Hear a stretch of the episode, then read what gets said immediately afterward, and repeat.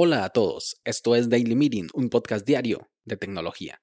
Este es el capítulo 63 y hoy es miércoles 12 de mayo de 2021 y es el Día Internacional de la Enfermería. Mi nombre es Melvin Salas y en los próximos minutos hablaremos sobre WhatsApp ya no cerrará las cuentas. Así que, comencemos.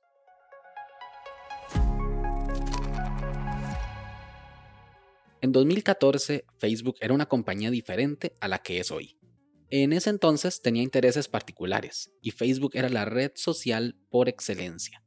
WhatsApp en ese momento estaba en negociaciones con el gigante chino Tencent, el cual es dueño de la aplicación de mensajería número uno en China, llamada WeChat.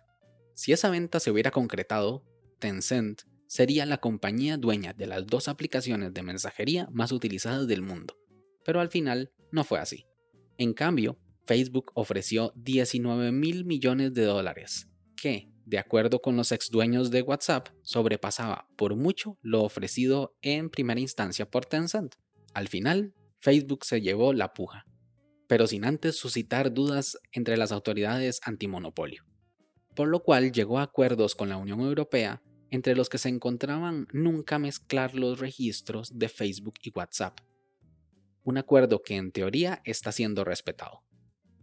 WhatsApp en esos 7 años ha cambiado sus condiciones de uso, pero el cambio más agresivo lo está realizando este 2021.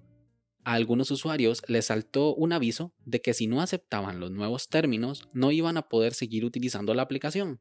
Y ahora sí, algunas de las nuevas cláusulas advierten que la información y comunicación entre Facebook, WhatsApp e incluso Instagram pueden llevarse a cabo mientras que a algunos usuarios simplemente no les importó y aceptan sin conocer el contexto, o que sí conocen el contexto pero están de acuerdo, también hay otros usuarios que no están de acuerdo, alegando de que tienen derecho a elegir y que ese no fue el acuerdo al cual llegaron con WhatsApp en el momento de adquirir el servicio, que si bien no hay un pago de por medio, sigue siendo un acuerdo. Este mensaje hizo que muchas personas buscaran alternativas a WhatsApp, porque no quieren que sus cuentas sean ligadas con sus perfiles de Facebook, o que al no tener no quieren que personas desde Facebook puedan contactarlos a sus perfiles de WhatsApp. El hecho es que algunos usuarios que no aceptaron los términos y condiciones se les cerraban la cuenta hasta que aceptaran, algunos inclusive dentro de la Unión Europea.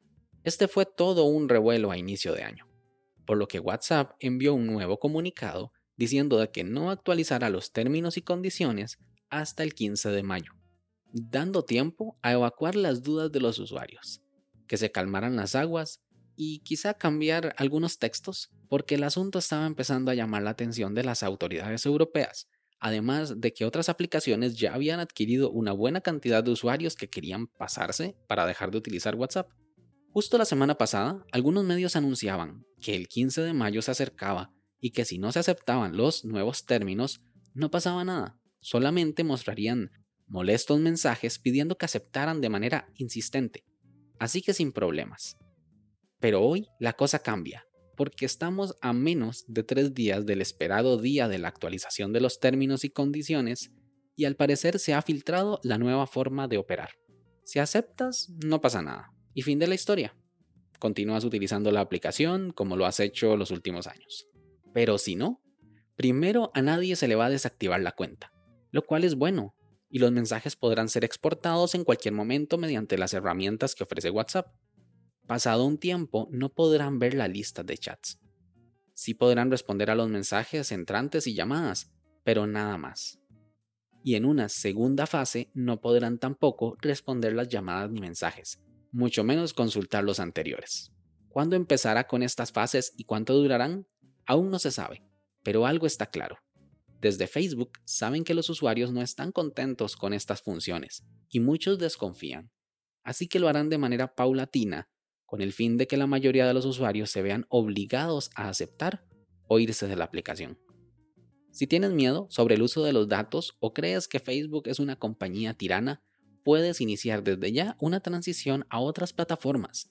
Si tienes productos Apple y tus conocidos también, puedes utilizar iMessage. Si quieres una solución más multiplataforma, puedes utilizar Telegram. O si estás más enfocado en la seguridad, puedes inclinarte por Signal. Al final, la cantidad de usuarios es lo que define el éxito de una aplicación de mensajería. Porque de nada sirve usar, por ejemplo, WeChat si ninguno de tus amigos lo utiliza. ¿Qué opinas tú?